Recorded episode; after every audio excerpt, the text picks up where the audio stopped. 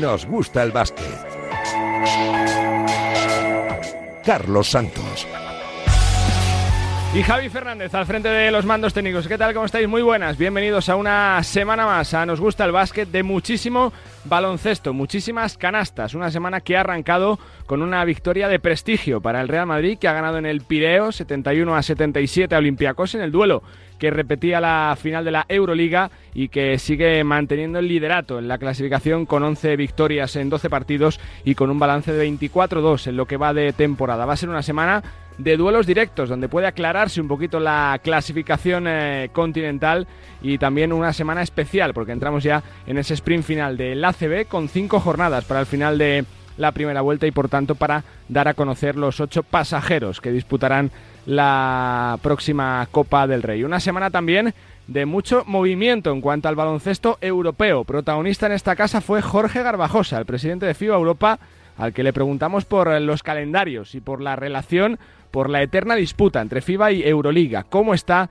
ahora mismo la situación del baloncesto continental? Responde Garba. No estamos tan cerca como me gustaría.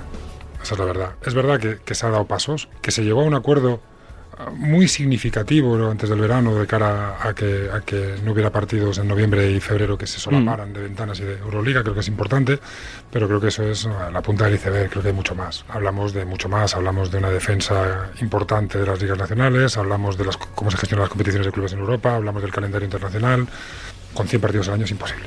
Es absolutamente imposible que un jugador esté 100%, 100 partidos al año en buena predisposición a afrontarlos. Entonces, creo que nos estamos pegando un tiro en el pie mi cariño a la selección española, a mi país, a mi federación, a la presidenta es amiga, pues sería ridículo decir que no quiero que gane España. Pero eh, que me haría ilusión que gane España, que me alegro cuando gane España, pues lógicamente, claro que me alegro. Pero, por ejemplo, ahora que hablamos de los preolímpicos, que es lo más inmediato, femeninos en febrero y, y masculinos en julio, lo que quiero es que ganen todos los europeos posibles, lo que quiero es que estén pabellones llenos, lo que quiero es que los medios os volquéis con ellos. Las palabras de Jorge Garbajosa y de presidente a presidenta. Si no hay mejora en las relaciones entre FIBA y Euroliga, si hay mejora para las jugadoras. Y es que esta semana se firmaba en el CSD eh, el acuerdo para el convenio eh, profesional, eh, la Liga Femenina de Baloncesto, donde van a mejorar las condiciones laborales y profesionales de las jugadoras. Un acto con todas las instituciones, con la ministra, con el presidente del CSD y también con la presidenta de la federación, con Elisa Aguilar va a suponer el comienzo de una nueva etapa aún más brillante del baloncesto femenino español. Supone un hito trascendental para el desarrollo del baloncesto femenino en España. El paso que hoy damos es imprescindible y es probablemente uno de los más importantes que vayamos a dar. Pero es uno de un objetivo más ambicioso, como es la consolidación del baloncesto español en la cúspide del baloncesto europeo. Nuestra liga femenina andesa es cada vez más fuerte, más competitiva y mejora a todos los niveles, y con esta nueva herramienta trascendental para la regulación de las relaciones laborables entre las jugadoras y los clubes va a continuar creciendo exponencialmente. Una, una gran noticia, pasos adelante, quedan las uh, jugadoras que van a ver mejoradas ostensiblemente sus condiciones laborales y profesionales desde ya mismo, y es que se prevé que antes de finales de año quede reflejado y ratificado por escrito este primer convenio colectivo de la Liga Femenina Endesa. Vamos con protagonistas, eh, la cara positiva la puso el fin de semana Hugo González a sus 17 años 12 puntos con el Real Madrid demostrando que puede ser posiblemente el, talento con más futuro nacido de la cantera blanca desde hace bastantes años, posiblemente desde un tal Luka Doncic. Hugo González. Muy feliz por haber conseguido contribuir al equipo de esa manera. Yo creo que pues es algo que ojalá pueda seguir haciendo y nada, entonces muy contento por aportar y por haber conseguido la victoria. Ellos por pocos entrenamientos que haya hecho ya me conocen muy bien y saben de lo que soy capaz porque así me lo hacen ver y nada, todos tengo la suerte de que tengo unos veteranos con muchas batallas ya ganadas, o sea que muy contento porque me puedan ayudar. Quédense con la voz ¿eh? de este madrileño, 17 años ya en el primer equipo del Real Madrid y seguro que el primer gran partido de muchos que va a hacer con la camiseta blanca y seguro que con la de la selección en un eh, futuro. También eh, está triunfador el Unicaja de Ivonne Navarro, haciéndolo a la perfección después de un inicio ciertamente titubeante y con poca regularidad. Está en una racha brillante de resultados. Segundo en la liga, con plaza asegurada para su Copa de Málaga y en una racha y dinámica fantástica de resultados. El plan de Ivonne sigue funcionando. O sea, que a mí me digan que soy un entrenador estupendo porque mis jugadores ganan partidos, pues lo único que me vale es para que tenga que pagar pizzas. Nada más. Al final, eh, mira, los entrenadores eh, somos tan buenos, tan malos como el último resultado del equipo. Esto es así. Eh, ahora, pues estamos muy contentos, el equipo va bien, está muy buena dinámica. Todo es fantástico, pero somos esclavos de los resultados. Así que, bueno, sabemos que antes o después perderemos porque eso es normal, porque en deporte se pierde más de lo que se gana y hay que estar preparados y saber que, bueno, que esto es una cuestión de ir haciendo el camino, de ir construyendo algo que va más allá de los resultados y en eso estamos. Valoración, pues estamos todos muy contentos. También contentos están en Gran Canaria con Jack Kalakovic, campeón de Eurocup. Parece que la competición se les queda pequeña con un inicio absolutamente tremendo, sin perder ni un solo partido y además eh, con todas las opciones de clasificarse para la Copa del Rey, las del Gran Canaria del esloveno Jack Kalakovic. Es un poco, como diría, eh, roller coaster, ¿no? Eh, ahora estás, no sé, sexto, eh, por la noche puede ser que estás noveno, no lo sé. Y creo que muy pocos victorias o derrotas te separa de, cuarto o de doceavo. Entonces está, tenemos que estar muy muy atentos, eh, no perder el foco de que, trabajamos. ¿no? Cada partido será importantísimo y por eso también siempre os digo el siguiente partido, el siguiente, que estamos muy Filosofía cholista de Jack Kalakovic, partido a partido, de momento haciéndolo muy bien. ¿eh? Gran Canaria que ya plenamente de nuevo asentado en la élite del baloncesto español donde quiere estar dentro de poco Melvin Panzar, otro de los protagonistas de la semana. Partidazo el suyo en la Fonteta para romper la mala racha del Bilbao Basket de Jaume Ponsarnau. Él es un jugador con mucho corazón, también con mucho, mucha fuerza y que hoy ha encontrado la forma ¿no? de, ir hacia, de encontrar el aro, ¿no? sobre todo ir hacia el aro. También está acertado en el tiro y pues, pues ha, ha podido equilibrar muchas cosas de de su juego y ha sido un jugador muy difícil de defender ¿no? Esa es la, su virtud. Veremos un vídeo y veremos cosas que hubiese podido hacer mejor. Y lo bueno, lo bueno, lo bueno que tiene es que se va a mirar al vídeo con ganas de hacerlo mejor y de aprender y de crecer. Es un chaval muy joven aún, pero que tiene la cabeza muy bien puesta y que seguro que va a aprovecharlo para ser aún mejor jugador. Más sonidos de ganadores del fin de semana. Porfirio Fisak, entrenador del básquet Zaragoza, que conseguía uno de los triunfos más importantes del fin de semana, también cortando una racha negativa de resultados en un momento complicado ¿eh? para Zaragoza, con lesiones con la salida de Yagil Okafor. Partido y victoria ante el UCAM Murcia. Tenemos que adaptarnos a este nuevo mundo en el que vamos a vivir, en el que estamos ahora mismo metidos y que no nos confunda el hecho de poder estar en esta situación de ganar este partido, lo que tenemos que pelear ahora mismo y por qué tenemos que pelear ahora mismo. Por lo tanto, para mí, reconozco que es una victoria que me alegra mucho, pero me alegra por, por el club, me alegra por Reinaldo, me alegra un poco por los jugadores, porque están sufriendo muchos eh, movimientos como para que ahora tengamos la posibilidad de disfrutar un día. Bueno, pues vamos a disfrutar, pero no nos confundamos. Nuestro equipo ahora mismo tiene que tener las ideas claras, saber trabajar por sacar 12 victorias lo antes posible y es el único objetivo que tenemos que tener porque hay mucha gente joven, mucha gente que entra nueva en el equipo y tenemos que ser capaces de tener las ideas muy claras.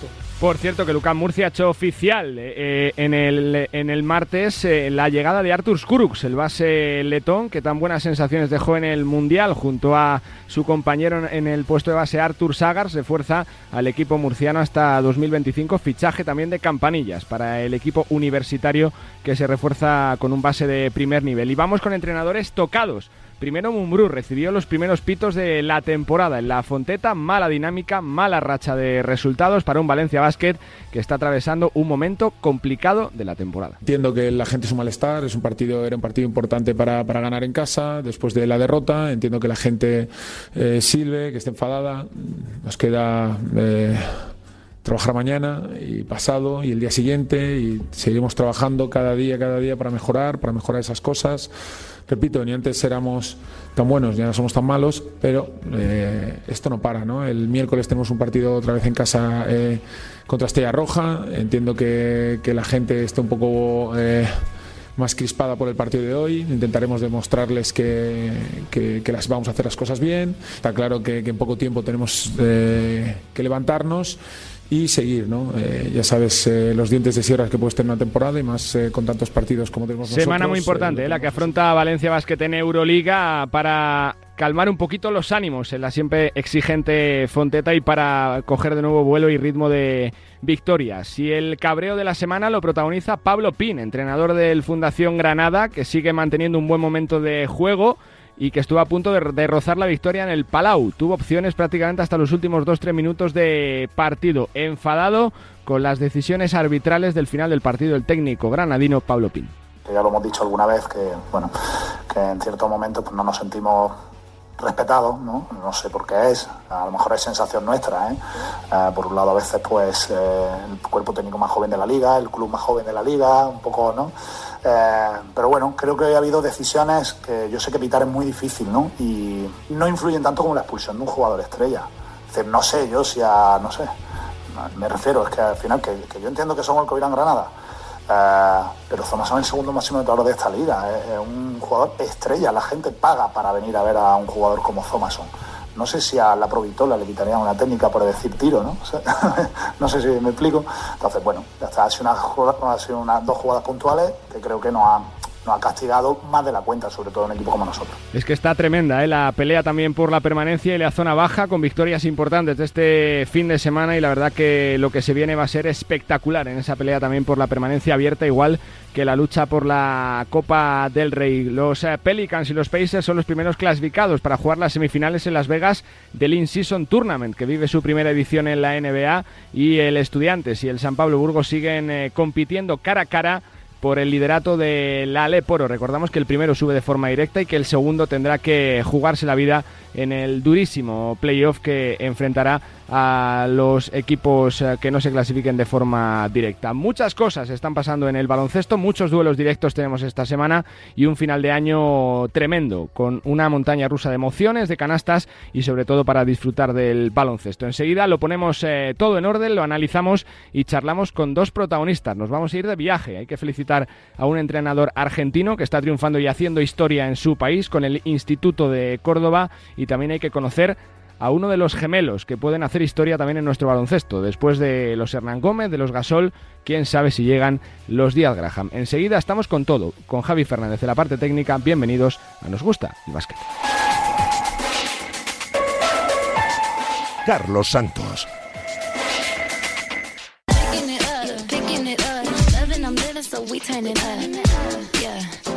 Bueno, pues hay que volver a felicitar a un entrenador eh, de éxito, a un entrenador eh, victorioso. Se ha convertido en el eh, primer técnico en salir campeón como jugador y como entrenador de Sudamérica en clubes y selecciones. Además, subcampeón del mundo con Argentina. Entrena al Instituto de Córdoba y se llama Lucas Victoriano. Lucas, ¿qué tal? ¿Cómo estás? Muy buenas. Hola, ¿qué tal? ¿Cómo están? Buenas tardes. Bueno, son, son cifras que, que te hacen ya ser histórico, Lucas. Bueno, esto es recién empiezo, pero sí hay algunas cosas que ya me voy enterando de que son historia porque he sido campeón como jugador y como entrenador. Pero como entrenador recién empiezo, la verdad que se me está dando muy bien. Digo recién, pues llevo 6, 7 años. Se me está dando muy bien y bueno, me gusta mucho ser entrenador. ¿Te está superando incluso las expectativas, Lucas, de cuando comenzabas eh, para ser técnico, llegar tan pronto, conseguir todo lo que estás consiguiendo? La verdad que sí. Sí, porque uno, siendo jugador, ya te das cuenta de difícil que es ganar muchas veces, eh, sobre todo cuando no estás eh, en equipos que, estén construidos para eso, ¿no? Eh, nada, estaban en equipos que querían, anhelaban, pero que no, no, eran. Por ejemplo, Instituto con nosotros fue cuando la primera vez que sale campeón. O sea, no es que llegas a un club históricamente campeón, eh, sino que llegaba a un equipo con aspiraciones, pero que no, no, lo, había hecho nunca. Entonces sí me parecía más difícil todavía el reto y, obviamente tiene también ese saborcito, ¿no? De, haberlo hecho por primera vez. Lucas, por conocerte un poquito como entrenador, ¿cómo es tu estilo de juego? ¿Qué baloncesto te gusta? ¿De qué fuentes bebes eh, para formarte? Mira, cuando me empecé a ser entrenador, hace siete, siete temporadas más o menos, eh, recuerdo que en una entrevista me empezaron a preguntar qué entrenador ¿no? te, había señalado, te había marcado. y, creo que lo, lo, hacen muchos, todos, tanto las cosas buenas como las cosas malas. Uno muchas veces ve a un entrenador y dice, yo esto no quiero hacer. Eh, o sea que también está marcado por esa persona. Pero me, decía en ese momento que a mí me gustaba mucho cuando yo lo tuve a Chus Mateo en Zaragoza. Eh, y acá, por ejemplo, muchos me preguntaban quién es Chus Mateo. Yo decía el asistente de Real Madrid. Entonces hoy ya cuando digo Chus Mateo ya, ya, ya lo conocen. ya saben que es el entrenador del Madrid, que ganó Copa Europa. Así que nada, Chum, tenemos distintas personalidades, ¿no? Con Chus y yo, pero me gustó mucho cómo él maneja a los jugadores, cómo le intenta que interpreten, cómo en, vez de obligar, eh, hace que entiendan qué es lo que quiere. Mm, hay un montón de situaciones mm, que él ve de, la parte grupal que te van llevando escalón a escalón, que no es un resultado inmediato. Muchas cosas así, pero más allá, claro, creo que las personalidades son totalmente diferentes, la de Chus con la mía. Tengo muy marcado esa, esa parte de, mm. deportiva de él. ¿Sientes, Lucas, que, más allá de, los éxitos del entrenador, tenéis una responsabilidad también de formación de jugadores en Argentina, que es un país que en los últimos años se ha caracterizado por estar siempre sacando talentos, siempre sacando jugadores que iban para Europa, para los grandes eh, de todo el planeta, pero que ahora en los últimos años quizá cuesta más no ver como jugadores jóvenes que, que se derribe la puerta ¿no? en Argentina, Lucas? Sí, hay, hay un análisis ahí tan profundo y creo que para, da para mucho, pero, pero sí, nosotros tenemos acá una necesidad muy grande que es la económica, entonces eso obliga a que los chicos estén cada, cada vez yendo más jóvenes. Eh, por ahí sin tocar liga, sin tocar selección, sin tener ese mínimo nombre, ya están saliendo, como en otras épocas, a nosotros cuando nos tocó salir, ya habíamos jugado la liga, ya habíamos salido campeones algunos, y después salimos. Ahora ya algunas veces con U15 ya están saliendo, U16, U17. Eso también un poco a la, a la emergencia económica que tiene la estructura deportiva de acá de Argentina, que, lamentablemente vamos como el país, ¿no? Mm, hoy los talentos que tenemos en nuestra Liga Nacional son tentados por Europa, por Brasil, por Uruguay, ya no solamente queda esa salida hacia el, hacia el viejo continente, digamos. ahora ya Brasil, Uruguay, Chile, que son destinos más cercanos y más palpables también. Así que bueno, estamos eh, intentando, creo que todos los entrenadores en Argentina, seguir con nuestra propuesta del básquet mix, que es el básquet europeo español o europeo, eh, sí, más español y el americano más Estados Unidos, porque tenemos esa ascendencia americana. Entonces, ese combo es interesante. creo que están saliendo buenos jugadores con buenos prospectos, con buenos físicos y que la vamos a ver en unos años que, vamos a tener, creo yo, que alguna selección también que pueda estar ahí nuevamente arriba como, como supimos estar en la generación dorada, por ejemplo preguntándote un poquito desde fuera, Lucas, no sé si tienes la sensación de que ya se ha cumplido el ciclo con Instituto, que estás para algo más, ¿no? Para dar eh, quizá el salto para Europa, que, estás haciéndote ya un currículum como entrenador y que, oye, pues, eh, ¿por qué no probar, ¿no? En, en, una, en un, una, una plaza más grande, quizá. Sí, bueno, es, es, un poco el sueño de jugador que uno tiene, que es cuando va cumpliendo objetivos. Siempre, por lo menos a mí, me, después de los objetivos acá, me tocó irme a Europa. Después tengo mi vida sentada, yo vivo en Madrid. sí, sí. Eh, entonces, mi vida es ahí, vengo acá, trabajo. Creo que la mili, como se dice, ya la estoy haciendo. Eh, ya me estoy armando ese, ese palmarés que me permita en algún momento dar el salto, pero sobre todo quiero estar preparado. Estoy seguro que en algún momento lo haré. Mi hija vive en Madrid, me quiero acercar a ella. Eh, y estoy seguro que en el momento lo haré. Y, y espero que sea pronto o, cuando sea, pero lo haré y quiero estar preparado, que es, lo más importante. ¿Cómo se explica, Lucas, para alguien que ha estado dentro, que ha formado parte de la generación tan grande de Argentina de los últimos años, que pese a tener los jugadores que tiene, los Campaso, la Provito, la Gavidé, que Volmaro, eh, tenga tantos problemas para jugar los grandes torneos, se haya quedado fuera de un mundial por lo que supone Argentina y de los Juegos Olímpicos? ¿Cómo se explica esto desde fuera, Lucas? También es un tema muy largo, pero hay una explicación la más rápida que te pueda encontrar para, para brindarte es que es, esos torneos de clasificaciones, nosotros los jugamos sin esos jugadores que vos nombraste, ¿no? O Sí, sea, sí. la preparación, la clasificación de, de las ventanas. Entonces nosotros no, hoy no tenemos 20 jugadores para de un nivel parecido, ¿no? Tenemos jugadores que están ahí, que la están rompiendo todo, el caso de Nico, la Provito o Facu, por ejemplo, en los últimos partidos de Euroliga, gráfico así rápido, ¿no? Con Gavide, con Brusino. Tenemos jugadores para, para, para estar en un mundial, pero las ventanas no nos beneficiaron demasiado. Eh, no con esto quiero poner excusa, ¿no? Pero sí que es que no- no- nos tocó en, en estos momentos de ventana y no de clasificación, como nos tocó, por ejemplo, en la generación dorada.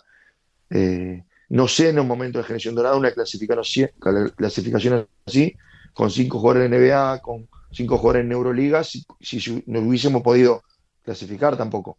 ¿Me explico? Porque Sí, la sí. Euroliga no, no te dejaba participar en la ventana, la NBA tampoco. Entonces tenés que ir con otro grupo de jugadores que por ahí no están acostumbrados a estar juntos. Eh, pero bueno, eh, es- eh, tiene otras connotaciones también. Y, y bueno, acá espero que haya servido también para hacer borrón y cuenta nueva y empecemos de nuevo con otras cosas porque hay muchas falencias, no solo económicas, que hay que mejorarlas. Y bueno, espero que seamos capaces y que podamos volver a repuntar y a poner eh, la selección argentina en, los torneos, esto que tantas alegrías nos dieron y donde mucho tiempo tuvimos entre los mejores del mundo, ¿no? Lucas, tú que has sido base de, los buenos, que has jugado en grandes eh, conjuntos, te, el- te lo hemos preguntado varias veces ya, pero ¿cuánto le ha dado no Campazo para este Real Madrid? Parecía que era, que era un conjunto casi hecho, que ahora es redondo, ¿no? Con el regreso de Campazo al Real Madrid, Lucas. Sí, creo el año pasado hicimos una entrevista y dije yo, a, a Campazo le falta al Real Madrid, al Madrid le falta Campazo.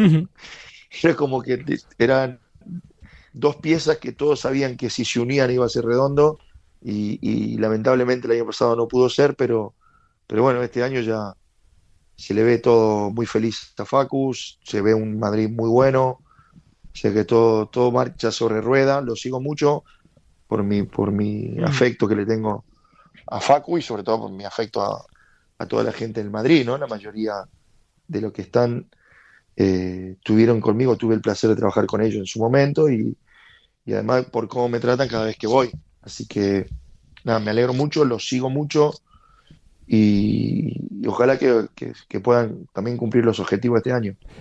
Eh, ya por cerrar, como curiosidad, Lucas, ¿por qué salen tantos bases buenos de Argentina? ¿no? Porque uno, uno cuando repasa la lista te sale Pepe Sánchez, te sale Campazo, te sale La Provítola, te sale Leo Bolmaro en los últimos años, te sale Prigioni, estás tú. ¿Por qué salís tantos bases buenos de Argentina, Lucas? ¿Cuál es la explicación? Yo, para mí es un poco la genética de acá, que no somos muy altos, y lo que somos altos, por ejemplo, yo era el más alto del curso, tenía 1,90, eh, y lo que somos altos empezamos a, a jugar al básquet eh, en, los clubes con gente mayor. Para mí, de verdad, eh, es fundamental porque lo ves, nos ves ahí todos chiquititos, flaquitos, tratando de sobrevivir al mundo de mayores, y al final te empezás a desarrollar, por lo menos en mi caso, con esa destreza de tengo que sacar ventaja acá, tengo que sacar ventaja allá, tengo que tirar de lejos, si no, no voy a poder jugar, y bueno, así creo que va desarrollándote hasta que encontrás entrenadores que te empiezan a potenciar otras cosas, pero ya la viveza y la manera, esa cabeza de sobrevivir en un, en un mundo de altos, que por ejemplo tiene Facu, es por eso, ¿no? De tratar de sobrevivir en, en su barrio. Eso lo llevó a tratar de sobrevivir en la Euroliga y en la NBA. Por ahí creo que parte eso y sobre todo también con la mezcla de ese mix que te hablaba antes los entrenadores. Eh, hacen jugadores completos, ¿no? No solo revulsivos, sino que le van dando la parte táctica, el conocimiento de pick and roll, conocimiento de las defensas y bueno, eso te potencia y luego ya cuando van a Europa lo afinan, lo, lo lustran y lo, lo hacen parecer brillante como, como lo están haciendo ahora mismo eh, los chicos argentinos. Pues Lucas, que siempre es un placer charlar contigo. Te reitero mi felicitación porque lo que se está haciendo no es nada fácil. eh, conseguir tantos éxitos eh, tan pronto y sobre todo eh, poner parte de tu lugar en, en la historia del baloncesto de tu país. Deseamos verte pronto por aquí, Lucas. Gracias y suerte. Muchísimas gracias. Ojalá sea así la próxima entrevista estemos en el mismo país. Lucas Victoriano, entrenador del Instituto Argentino de Córdoba, el campeón de la Liga Sudamericana. Vaya palmarés, vaya currículum que está haciendo el ex base, entre otros de Real Madrid o de Zaragoza. Lucas Victoriano, gran protagonista aquí desde Argentina en Nos Gusta el Básquet. Venga.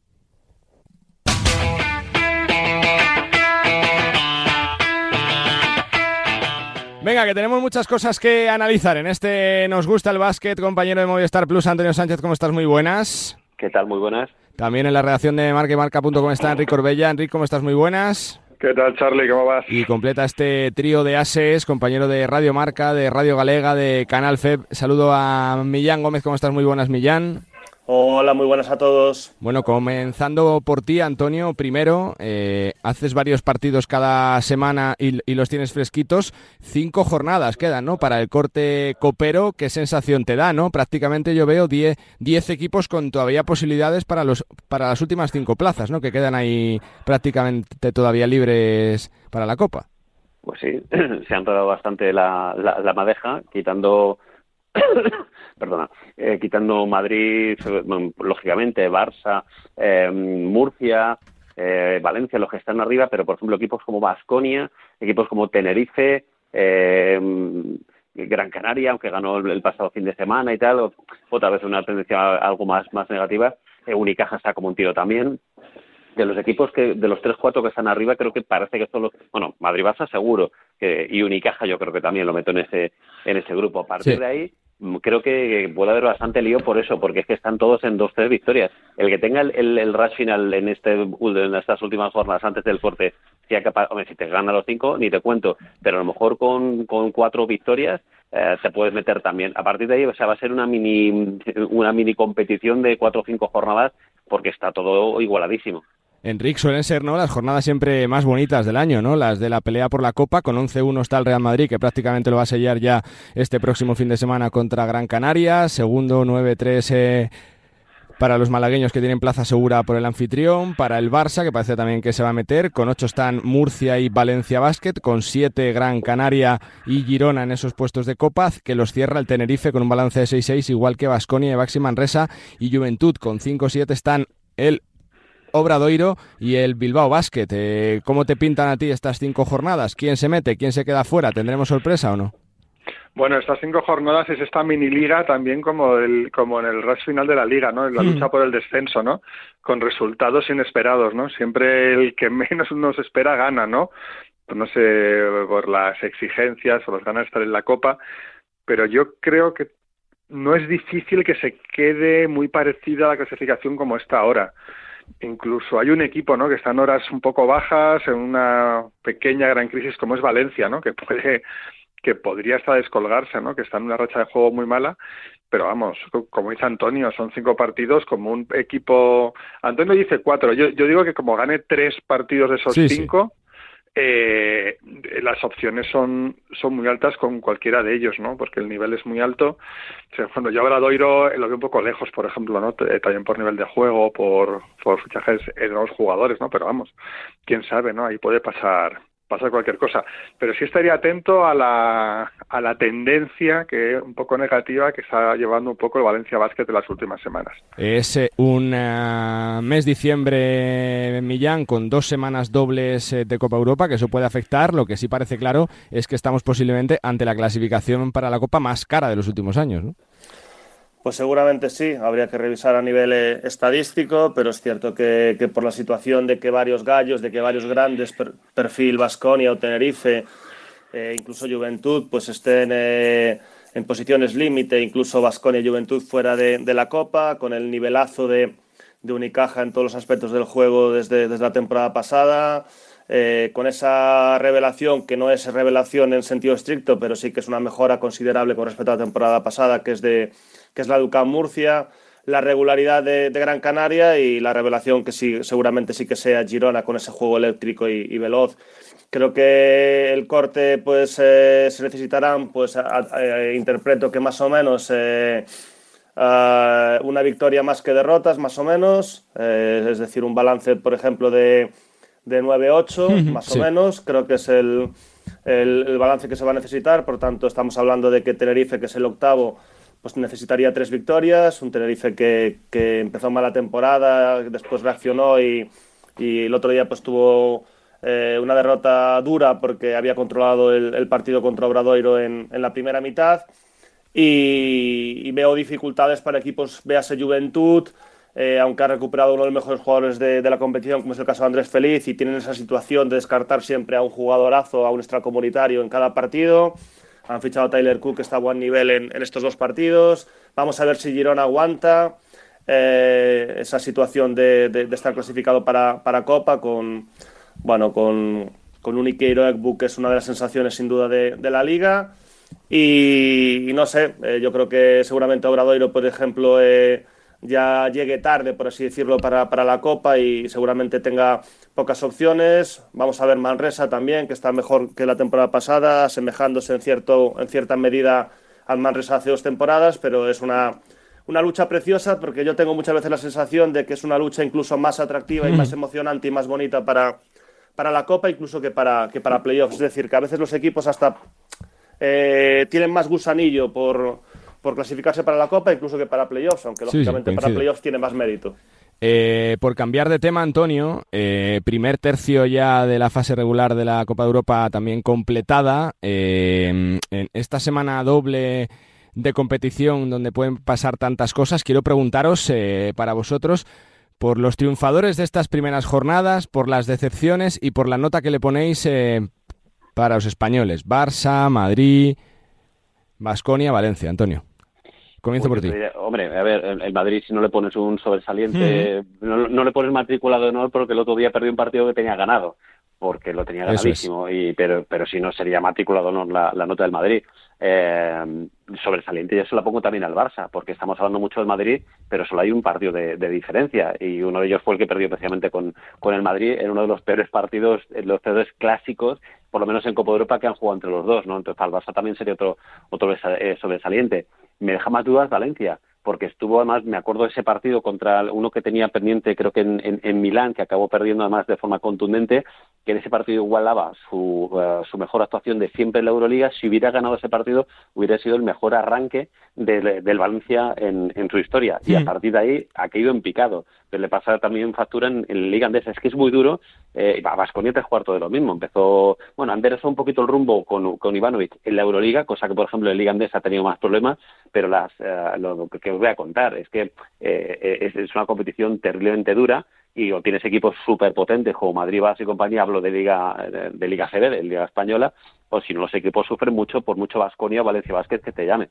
Entonces, ya te digo, para el Madrid sería un sobresaliente alto, pues no te digo la matrícula por el, por el último partido, para el Barça, por supuesto, sobresaliente. Valencia lo dejaría en, en, un notable, pero, pero con tendencia a la baja, y Vasconia pues le daría un aprobado, porque por lo menos se está manteniendo. Si lo importante para final para Vasconia, como para Valencia, más recordemos que este año con el tema del play-in se, se, se agranda la posibilidad de que se metan los equipos en empleo y, bueno, evidentemente mm, eh, hay que llegar en forma cuando hay que llegar. Eso lo he hablado con muchos compañeros, yo creo que incluso eh, contigo, ¿no? Que, que el Madrid eh, no es normal, el Madrid, Barça, Valencia, Fenerbahce, Panathinaikos, por el ejemplo que quieras, que en, el mes de noviembre esté como un tiro. Es que no es habitual. y que el primero nunca ha ganado, Antonio, que el primero de la Liga Regular nunca ha sido campeón. O sea, que tampoco es casualidad. Me parece que fue 21-0 que empezó el Madrid de Pablo Lasso y que al final acabó perdiendo prácticamente todo. Claro, es que la gasolina la tienes que ir regulando. Entonces, ¿pero qué le dices a los jugadores? No, echa un poco el freno. Pues si están como motos, pues, pues... Claro. Pero, pero claro, cuando tienen que estarlo, eh, insisto, no el Madrid, cualquier equipo, lo que pasa es que el Madrid había ganado todo hasta hace 15 pues, días, pues era el, el, el, el ejemplo más más claro, ¿no? Pero un poco serían mis notas, ¿no? Pero yo soy bastante optimista, Madrid no tengo ninguna duda que van a estar en el cruce, eh, o sea, se van a meter en, en el cruce para, para meterse en la, eh, en la Final Four, para, pelear, eh, para pelearla, y Vasconi y Valencia, pues, pues veremos, ¿no? Porque son competiciones muy duras y están teniendo eh, comportamientos muy regulares y sobre todo este, el, no sé si a la baja, pero hay muchísima igualdad. Este año en la Euroliga, que, otra vez he tenido la fortuna de poder narrar partidos, estoy viendo, el otro día, por ejemplo, Partizan le gana a Panathinaikos se la prórroga un partido que tenía prácticamente perdido y, el, Partizan que, estaba hecho unos zorros hasta hace nada, que, que no había ganado fuera y tal. Hay, yo creo que menos Villerban eh, y, y Alba Berlín, el resto es que prácticamente se puede meter cualquiera, porque hay una igualdad muy, muy grande. Para ti, Enrique. Pues yo eh, coincido con Antonio en las notas, ¿no? El casi matriculado honor para el Madrid, sobresaliente para el Barcelona, verdad que en Europa está jugando muy bien. Se la bajaría un poco a Valencia, porque en vez de un notable le pondría un bien alto, un seis y medio, ¿vale? Y luego a Vasconia no, no, un aprobado porque tampoco es que tenga un plantillón de morirse, ¿sabes? Y la Euroliga es súper competitiva. Y luego a nivel de decepción, no sé, por ejemplo, yo de Estrella Roja esperaba más, por ejemplo. Por Hmm, ejemplo, es un yo equipo también. que, que, mm, que viendo la plantilla tal, tenía ciertas expectativas con ellos. El Partizan, como apunta Antonio, ha mejorado, ha ganado un partido y es un, y tiene un equipazo. Yo pensaba que iban a ir mejor de lo que van todavía. Es un equipo que tiene un margen de mejora grande. Y luego, por ejemplo, Mónaco es otro equipo del que yo esperaba más. Se están yendo bien, no, no van mal, ¿eh? pero esperaba a lo mejor un punto un punto más, ¿no? A ver si consiguen encajar a Kemba Walker en, en esa rotación, que de momento parece que no encuentra su sitio, pero son los tres que equipos que no es que me haya decepcionado, pero esperaba un poquito más de ellos, ¿no? Y luego, nada, es que es una competición tan chula, eh, la, de, eh, eh, la de la Euroliga, ¿no? En la última semana, ¿no? En la última jornada Sí, hemos sí, sí. vivido unos partidos tan brutales, con unos finales tan chulos, que, nada, yo soy cada día más fan. Tus calificaciones, Millán. Un poque Carlos, mezclando, ¿no? Liga CB y Euroliga, entiendo, ¿no? Bueno, de la primera primer tercio ¿no? de competición de la Copa de Europa, de Euroliga, que ya, ya que estamos en semana doble, eh, te pido tus calificaciones de Madrid, de Barça, Valencia, Vasconia y luego quién apuntas, ¿no? Como la decepción de este arranque más la sorpresa, quién te ha sorprendido positivamente. El Madrid sobresaliente, sin duda, sin duda. Eh, el Barça tres cuartos de lo mismo. Eh, quizás un, un notable alto por, por esas tres derrotas eh, oficiales contra el Real Madrid, tanto en Supercopa, Liga y Euroliga. Creo que Vasconia, pues un notable en Euroliga, pero le baja considerablemente la nota en, en la Liga CB. Valencia, pues por así decirlo, un, un bien alto. Y luego, pues eh, suspensos claros a, a Efes, a Milano, a Estrella Roja, incluso a, a Partizan. Y te diría que un aprobado alto, por ejemplo, a Maccabi, porque aunque está noveno, creo que la situación, el contexto sociopolítico, pues les perjudica, jugar en Belgrado eh, a puerta cerrada, etcétera. Y, sin ningún tipo de duda, pues eh, eh, notas altas para los dos equipos griegos y sin duda una, un sobresaliente exactamente igual que al Madrid y al Barça, pues a, a la Virtus. Y por cerrar, eh, en esta semana, Antonio, de poquito caudal en cuanto a noticias y en cuanto a fichajes de relumbrón, te quiero preguntar por la renovación de Messina con Milán, eh, por tu valoración, ¿cómo lo calificas? ¿Te ha sorprendido? ¿No te ha sorprendido? ¿Cómo lo ves? Pues bueno, a lo mejor un poquito sí, en el sentido de que creo que es un equipo que necesita eh, un poco de aire fresco. Y no te quiero decir que Messina no sea un buen entrenador, lo ha demostrado muchísimo, pero creo que oh, va pasando el tiempo y a lo mejor pues su, forma de ver el baloncesto a lo mejor tiene que evolucionar un poquito más, hay que saber adaptarse. Y Messina, tengo la sensación, ¿eh? hablo desde mi punto de vista nada más, pero que, que, bueno, que, que no, es el mismo Messina de hace muchos años para lo bueno y para lo malo, que tiene por supuesto cosas muy buenas, ha sido un gran entrenador, pero en los últimos años, bueno, pues atascan los proyectos en, en los que está y también es cierto que ha habido problemas también en el, en el equipo y bueno, pues no, no, no queda muy claro exactamente cuál es su posición. Entiendo que es un golpe también, eh, un espaldarazo para, para él por parte de, de, de, de, la directiva, de la gente que manda, pero creo que ese proyecto, más allá de, de, jugadores y tal, creo que necesitaría también un cambio de, pues como digo, de, de aire fresco mm. en, el, en el banquillo para, para darle pues eso a un equipo que creo que puede tener más recorrido, pues la grandeza que pueda tener, que ya no te hablo de ganar la, la, la Euroliga, pero por lo menos ser un serio aspirante a meterte en Final Four y ahora mismo yo lo veo lejos. Para ti, Enric.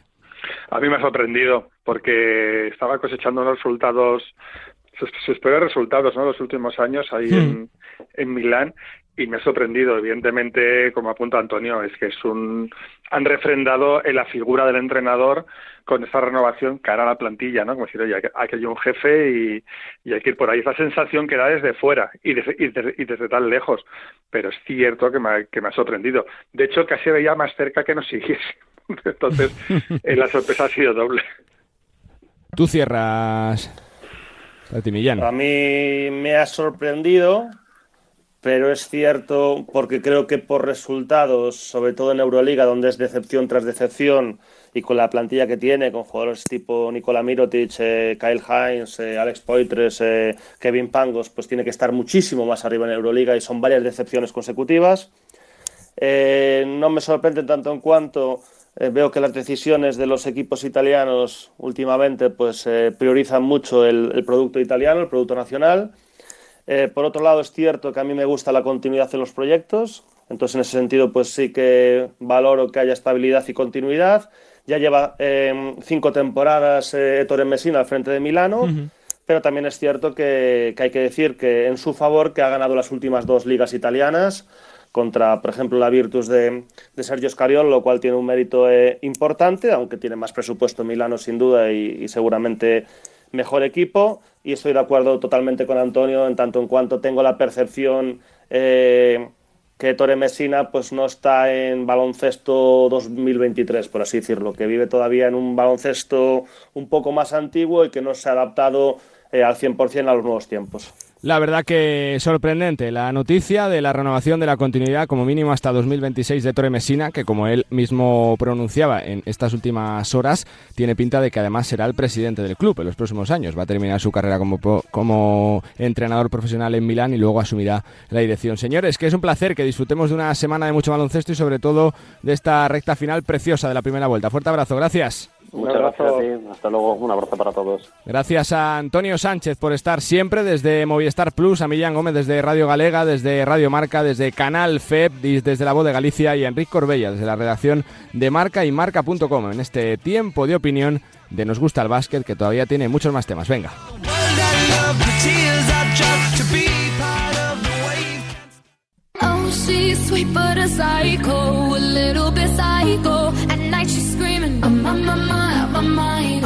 Bueno, pues eh, vamos a hablar un ratito de la NBA, porque estamos eh, pendientes de ese In-Season eh, Tournament que están, bueno, pues en su recta final. Y bueno, pues quién sabe si puede ser una oportunidad de título para varios equipos, ¿no? Que igual no rasquen nada durante la temporada, pero este nuevo formato así lo permite. Jorge Quiroga, ¿cómo estás? Muy buenas. Hola, muy buenas, Carlos, ¿cómo estás? Bueno, Jorge, preguntarte primero, ¿no? Por una, una valoración general de lo que te está pareciendo este In-Season Tournament, ya con dos partidos de cuartos jugados. Recordamos que semifinales y final serán el fin de semana en Las Vegas. Bueno, eh, lo primero que hay que decir es que en principio eh, todo apunta a que es eh, exitoso la fórmula eh, que ha ideado la NBA para, digamos, darle mayor contenido a la liga regular, sobre todo eh, de aquí a, a, la mitad de la, de la temporada, ¿no? Todos sabemos que a partir de los All-Star es cuando empiezan a jugar los equipos, digamos, más, más fuerte, cuando empiezan a, a, pensar en playoffs, ¿no? Después del All-Star parece como que lo siguiente ya son los playoffs y los equipos empiezan a pensar en, en esos partidos. Incluso hay muchas veces que se hace descansar a las estrellas pensando también en esos partidos. Pero es verdad que la segunda temporada, la segunda parte de la temporada regular se juega de manera diferente a la primera. Y lo que se ha querido es dar un contenido, digamos, diferente a esa primera parte de la temporada que yo creo que eh, ha resultado bastante exitosa en cuanto a los partidos de, del In-Season Tournament, lo que vulgarmente estamos llamando como Copa, porque tiene más mm, parecido al, formato de Copa que a, que alguna liga. Y, y, habría que analizar eh, si la gran igualdad que ha habido eh, a lo largo de la primera parte de la temporada, yo creo que una de las primeras partes más igualadas, al menos que yo recuerdo, o por lo menos de los últimos años, si, si se debe a eso, si se debe precisamente al Incision Tournament, donde hay equipos menos potentes, menos eh, habituados a estar en los primeros puestos, que como tú has dicho, tienen la opción de rascar una, un título y sobre todo un dinero, que hay que recordar que hay un premio en metálico bastante, bastante interesante para los equipos que, para el equipo que quede campeón, pero sobre todo porque es un título y porque si la NBA al final eh, eh, adopta definitivamente el torneo, de momento lo, lo ha hecho, y si esto sigue adelante, pues eh, quien más, quien menos querrá figurar en su palmarés, ¿no? Y mm. es verdad, hay equipos que van a tener muy difícil estar en, eh, en lo más alto a lo largo de la temporada regular o incluso después en los playoffs, en el play-in, etcétera, y que ahora tienen la oportunidad al menos de ser campeones de algo, ¿no? La verdad que sí, Jorge, te pregunto por Halliburton y por los Pacers. Eh, ya no es casualidad, ¿no? O sea, lo que estaban haciendo toda la temporada lo han trasladado también, por supuesto, para este torneo. Están jugando de cine con un Halliburton que te diría pues que posiblemente es el gran base, ¿no? De la temporada hasta el momento. Bueno, eh, a mí me hizo un poco de gracia cuando se habló del, de la previa del, del In-Season Tournament en sus cuartos de final y se hablaba demasiado de esa final Lakers-Celtics, ¿no? Sí, que la NBA sí, sí. probablemente hubiera firmado eh, tenerla, es verdad, no lo va a decir nunca, pero, pero sí que la, la hubiese firmado por lo menos para su primer año, eh, qué mejor manera de presentación que una final de esas pero eh, me hacía gracia y, y- y nadie decía, oye, que es que Boston tiene que jugar contra Indiana, y es que Indiana viene jugando muy bien, siendo uno de los equipos eh, ofensivos del, del campeonato, siendo un equipo que, que además tiene muchísimos recursos, no solamente el de Halliburton, tiene muchos más, pero Halliburton desde luego está siendo uno de los jugadores más destacados, eh, no sé si para ponerlo al, al nivel de, de- de luchar por el MVP, pero ¿por qué no? Siempre estamos acostumbrados a hablar de nombres como Jokic, como Antetokounmpo, Ujú. como Doncic, como LeBron, sí, ¿por qué no? no? El, el caso de Halliburton, Indiana Pacers está jugando de maravilla, eh, es uno de los equipos revelación de la, de la conferencia este y el caso de Halliburton es el de un jugador eh, que ha explotado por completo. Ya sabíamos que era muy bueno, ya incluso cuando vino con la selección sabíamos que era muy bueno, pero ha explotado por completo y ahora mismo está a un nivel realmente Sin duda. eh, es- sensacional. ¿Y por qué no son parte o buena parte de, de equipo candidato a ganar esta, esta copa, no? Eh, Hmm. Lo bueno que tiene la copa, lo bueno que tiene el In-Season Tournament es que se juega todo a un partido. Es decir, que cualquier cosa puede ocurrir. Eh, ya hemos visto que los Pelicans eh, eliminaron a, a los Kings, que venían jugando proba- probablemente mejor. Y eh, bueno, pues eh, nos tenemos que acostumbrar a este tipo de resultados cuando no son playoffs eh, eh, de largo recorrido. Por cerrar con el in-season, Jorge, por lo que conoces la liga, ¿cuánto valor tendría para los Lakers ser campeones? Porque es verdad que es el primer año de un torneo que ya veremos si se afianza o no, pero claro, lógicamente, cuando parece que a un playoff de siete partidos no están preparados para competir contra Denver, por ejemplo, ¿cuánto valor tendría para Lakers este título? Bueno, eh, es la primera vez que va a ocurrir, la primera vez que un equipo de la NBA va a tener el sabor a campeón en, a mitad de temporada, o más incluso, incluso antes de mitad de temporada, ¿no? ya, ya en diciembre. Eh, no me atrevería a decirlo porque mm, si fuese, por ejemplo, eh, eh, o si lo, trasladáramos a la, a, la, a la competición doméstica, sí que es verdad que una Copa del Rey, por ejemplo, para el Real Madrid o para el Barcelona, no significa lo mismo que para el Unicaja o, para, eh, o para el Zaragoza o para cualquier otro equipo menos acostumbrado a ganar y menos acostumbrado luego a, a tener que, que estar obligado a, a luchar por otros títulos, ¿no? Es decir, que si el título lo gana Indiana o lo gana los Pelicans, por ejemplo, si me pones un...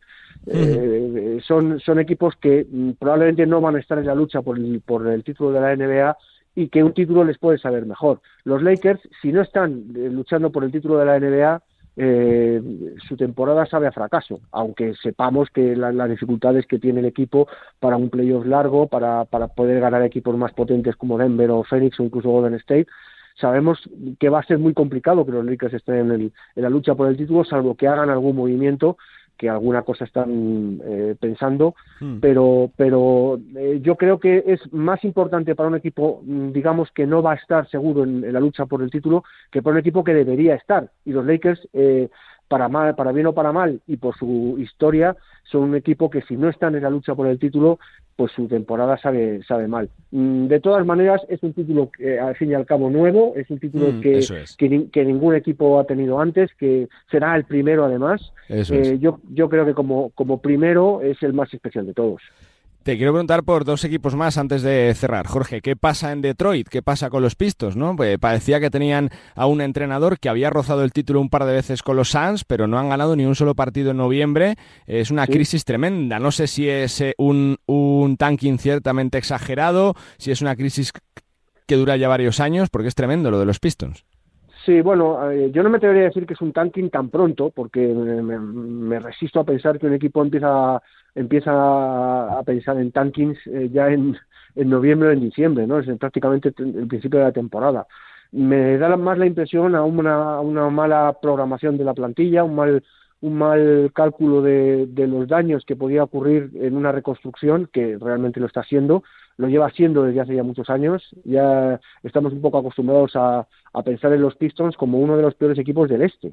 Eh, tú fíjate que hace tampoco muchísimos años eh, los Pistons eran una de las grandes potencias del Sí, baloncesto sí, sí. En, en los Estados Unidos y ahora cada vez que pensamos en qué equipos van a cerrar la conferencia este, pues pensamos que sobre todo eh, son los Pistons, ¿no? Es, uno de los peores equipos de los últimos, a lo mejor, 10 años, ¿no?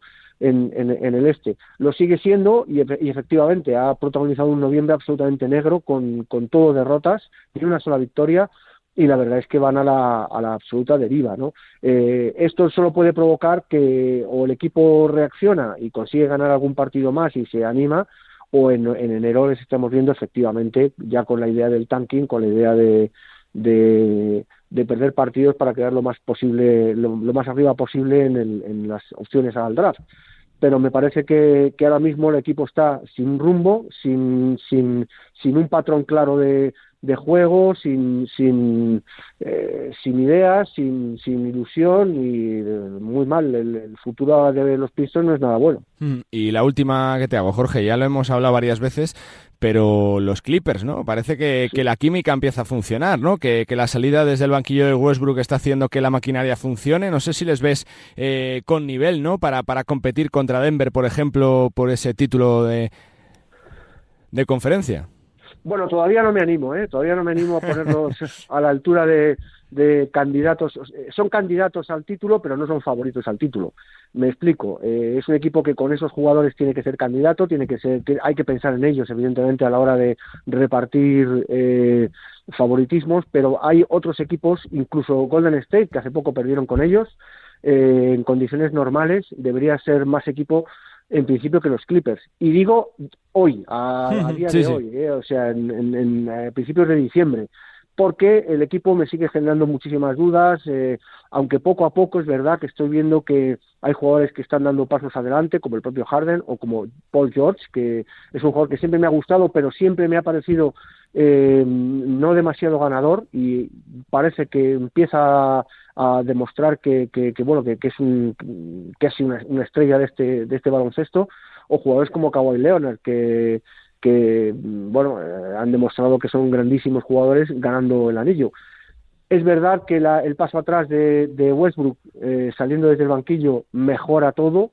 Eh, ya lo hicimos en su día que era una de las claves para que el equipo funcionara. Lo está funcionando pero igual que cuando no funcionan, tampoco me gusta decir que es un equipo que no va a funcionar y tal, cuando funcionan tampoco voy a decir que es un equipo que hmm. ya está funcionando. Vamos a ver qué pasa, la temporada sigue siendo muy larga y eh, igual que, que la química puede venir, también puede desaparecer de repente y eh, cuando la química desaparece en un equipo sin tantas estrellas, probablemente no pase nada y se recupera pronto. Pero cuando se pierde en un equipo con muchas estrellas es más complicado reconducirlo todo.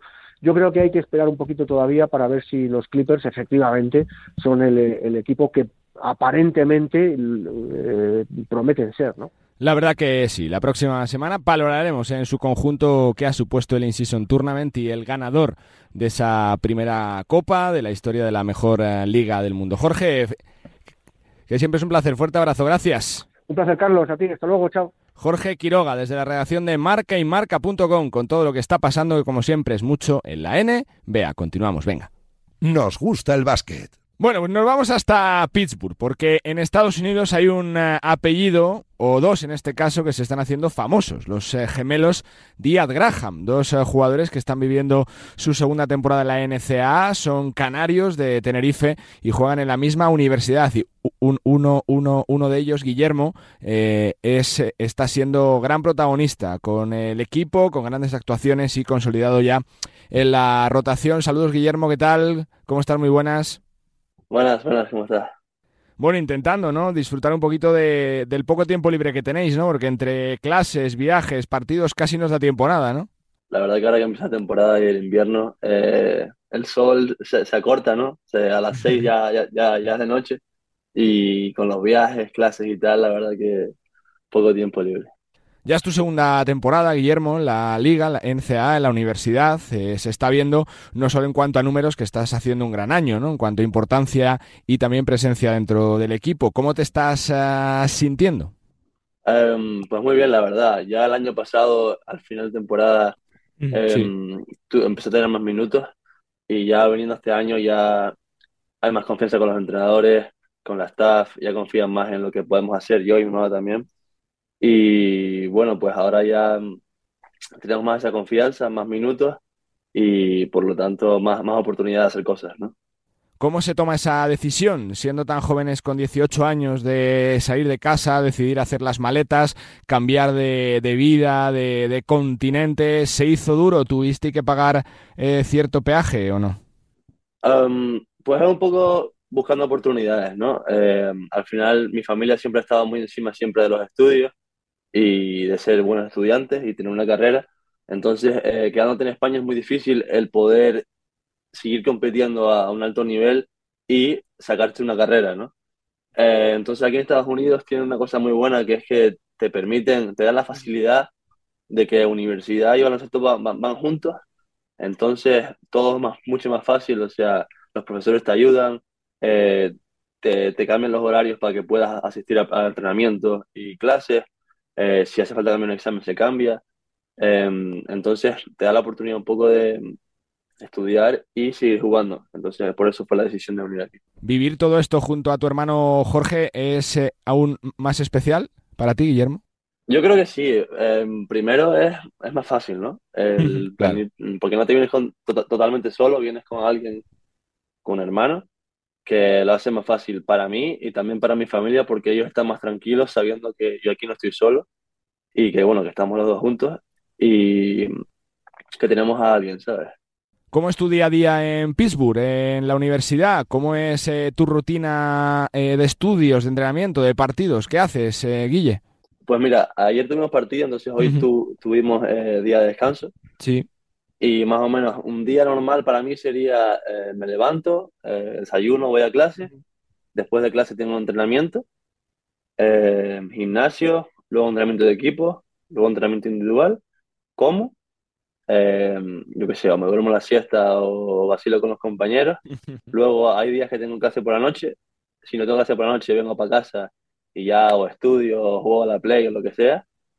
Y eso sería un día de entreno. Y luego día de descanso es me levanto, voy a clase si tengo y el resto del día vacilando y haciendo tareas. ¿Y cómo es la sensación? ¿Cómo recuerdas esa primera vez que entras en una cancha ruidosa, llena de gente, con muchísimo público, en un pabellón eh, tan grande para alguien tan joven como tú? Tiene que ser algo tremendo, ¿no? Una pasada. ¿Cómo lo recuerdas, Guillermo? Pues mira, yo tengo dos experiencias. La primera es mi primera vez entrando a lo que es nuestra cancha, ¿no? Nuestro pabellón ya con todas las sillas puestas, listos para partido que fue una locura, porque claro, em, venimos de Canarias, de España, de, los pabellones chiquititos, ¿sabes? Que no hay ni, ni gradas ni nada. Y entras aquí a un, a un estadio de 14.000 personas y te quedas loco. Y luego también tengo la experiencia de jugar en Carolina del Norte, que es un estadio de 20.000 personas y además estaba soldado, ¿sabes? Estaba lleno. Y eso ya es una locura, o sea, el ver a tanta gente ahí gritando y tal, es una, una, experiencia increíble. Pero eso como jugador supone más presión de tener que responder bien ante tanta gente, es un subidón, ¿cómo lo lleváis? Yo creo un poco las dos cosas, ¿no? O sea, antes del partido es unos nervios increíbles porque estás jugando enfrente de, de un montón de personas y, y bueno, sabes que si lo haces mal vas a decir, ostras, la caeré ante tantas personas. Pero si lo haces bien, dices, vale, está guapo. ¿Sabes? Entonces es un poco las dos cosas. Eh, al principio estás nervioso, pero luego ya una vez entras al partido, como que todo se apaga fuera y no te das cuenta. Y bueno, cuando juegas en casa y haces una jugada así buena y la gente se vuelve loca, es un subidón de adrenalina increíble. ¿Qué es lo que más echa en falta cuando se está fuera de, casa? ¿Qué, te falta? ¿Qué haces ahora? O mejor dicho, ¿qué no haces que, antes eh, te gustaba hacer? Eh, ¿Cuánto tiempo de adaptación eh, tuvisteis que tener ¿no? para cambiar de, vida, de país, de continente? ¿Se ha hecho duro? Pues yo te diría que lo que más he hecho de menos es la comida y mis amigos, 100%. la comida, porque aquí es un poco, es muy, muy distinto, ¿no? Es todo es como más grasiento, más, más sucio, ¿no? Fast food, decirlo. Exacto. Y, y, bueno, obviamente los amigos, el, el, el más bien, el, el, poder hacer, yo qué sé, planes de ir a la playa o de, yo qué sé, em, no, yo que sé, irte al monte de chuletada, ¿sabes? Una cosa así. Aquí se te, se te, complica primero porque hace frío y segundo porque la gente no está acostumbrada al, ¿sabes? Al, pasar el rato así. Eso fue lo que más a mí me, costó acostumbrarme. Pero bueno, eh, no me puedo quejar que aquí se está muy bien también viviendo.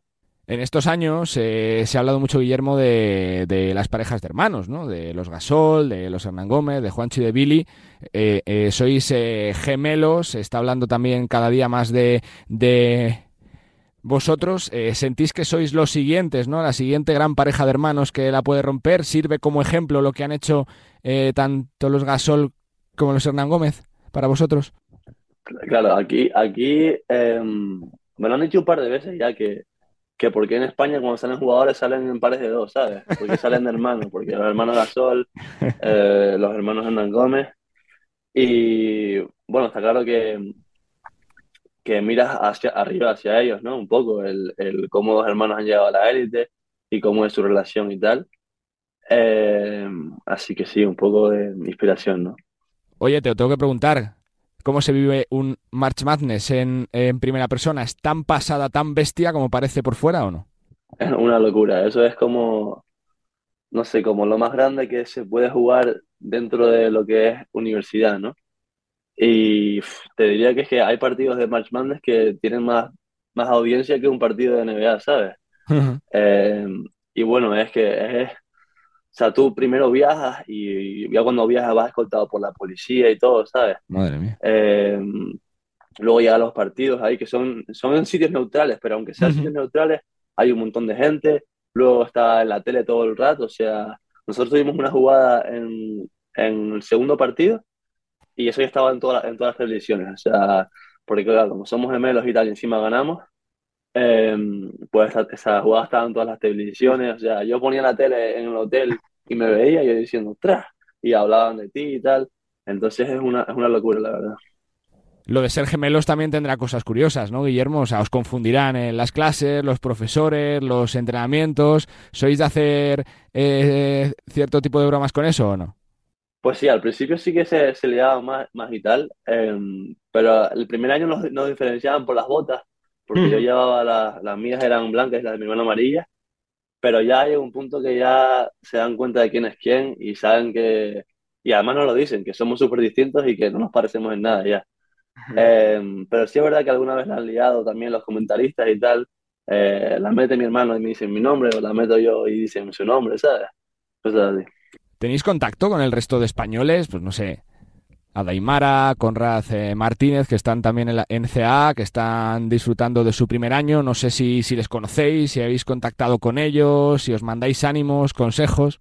Pues mira, yo con, con Adai y con Conrad eh, no he coincidido nunca, la verdad. No, nunca los, he conocido ni en persona ni nada.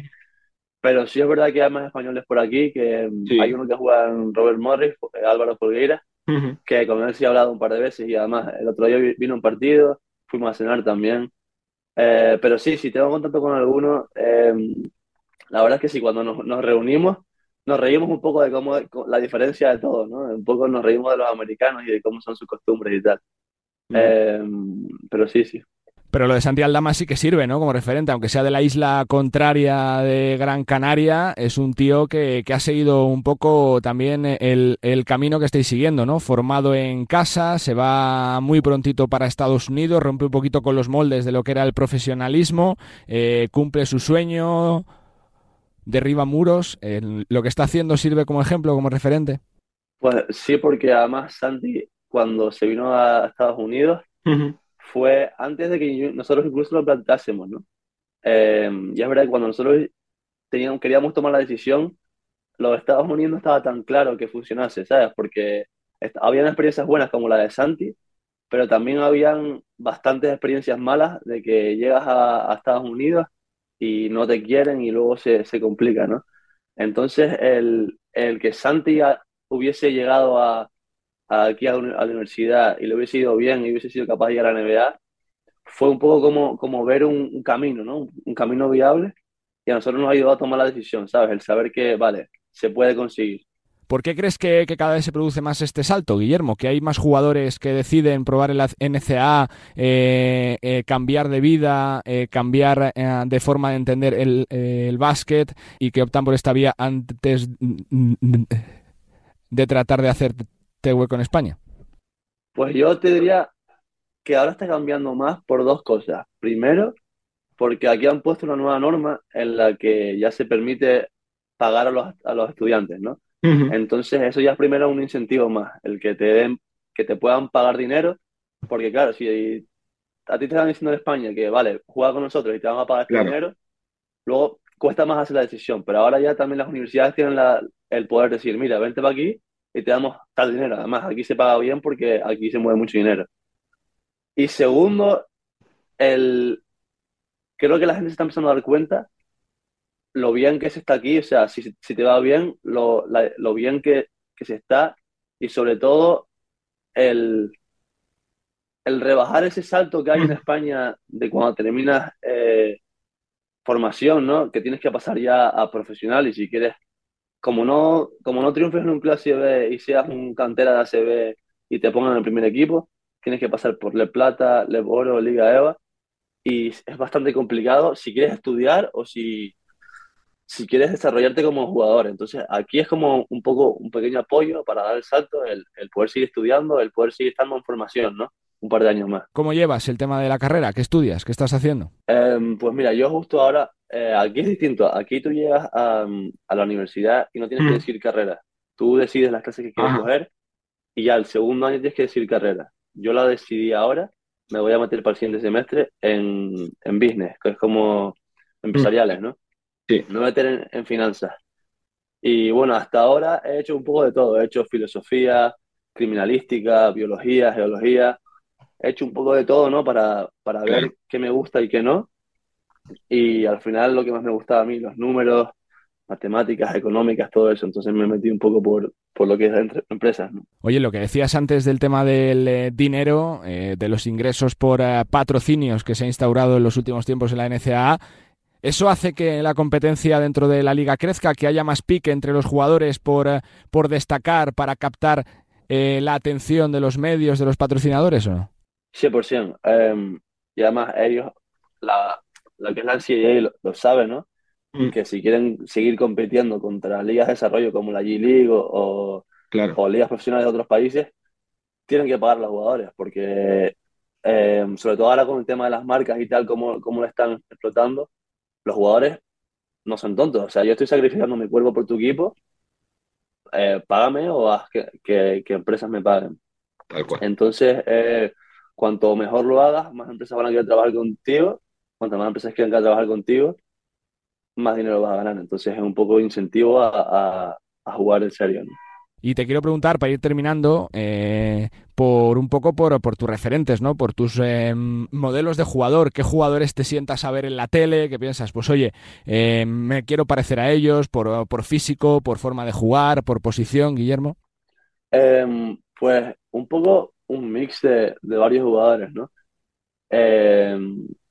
Sobre todo cuando llegué aquí me fijaba más en, yo que sé, Jokic, ¿no? Que es un, un, pivo que puede pasar muy bien. A mí me gusta mucho pasar el balón y, se me da bien. Entonces yo, el mirar cómo juega Jokic y tal. Y ahora más que Chet Homer, ¿sabes quién es? Sí. Está jugando muy bien ahora en NBA. Muy bueno. ¿eh? Eh, un, poco, un poco ver cómo juega él, porque más o menos tenemos el mismo físico, las mismas eh, habilidades. Entonces, el ver cómo usa su cuerpo, porque tenemos un cuerpo parecido, ver cómo lo usa eh, me ayuda a mí a, también saber cómo usarlo y poder creer las ventajas que él crea y el nivel que él tiene, ¿no? La última que te hago. Creo que te quedan tres años en la universidad. Estás en segundo curso. Creo que la etapa es de cuatro, si no me corriges. Que todavía tienes mucho tiempo para disfrutar, para formarte y para crecer. Pero piensas en el futuro, en lo que quieres hacer, si, si intentar tirar la puerta para, para, dar el salto a una franquicia de la NBA, eh, si volver para España, cerca de casa, probar suerte en otro equipo. ¿Tienes pensado algo o no, Guillermo? Eh, puede ser una muy buena pregunta. La verdad que no sé, o sea, al final puede pasar de todo. Puede que me lesione o puede que no me vaya bien. O sea, puede pasar un poco de todo. Obviamente, mi, mi, mi objetivo es lo más, lo más grande, ¿no? Llegar a la NBA. y poder jugar en la NBA un par de años. Eh, pero no pienso mucho en ello, ¿sabes? Eh, estoy más, me gusta más pensar en, en qué tengo que hacer mañana primero, ¿sabes? ¿Qué, qué tareas tengo que hacer y, que, y cómo puedo ir mejorando poco a poco. Porque si te pones a, a, a pensar en el futuro, como que no disfrutas el momento de ahora, ¿sabes? Entonces es un poco más disfrutar de, de lo que está pasando ahora, de lo que estoy viviendo ahora y no preocuparme por el futuro. Pues que me ha encantado conocerte. Seguro que esta es la primera de muchas veces que charlamos porque tu nombre va a seguir sonando mucho, vais a seguir creciendo, tanto Jorge como tú y los días Graham eh, seguro que se van a labrar una gran carrera y gran trayectoria en el mundo del baloncesto. Guillermo, gracias por uh, tu tiempo, por uh, tu amabilidad, por tu sinceridad y que salga todo estupendamente la temporada. Gracias y suerte. Muchas gracias a ti. Gracias por invitarme. Guillermo Díaz Graham, eh, jugador de Tenerife, jugador canario de la NCA, segundo año, temporada de sophomore y un apellido junto a su hermano Jorge que va a sonar mucho. Los hermanos gemelos Díaz Graham, protagonista de lujo aquí en Nos Gusta el Básquet.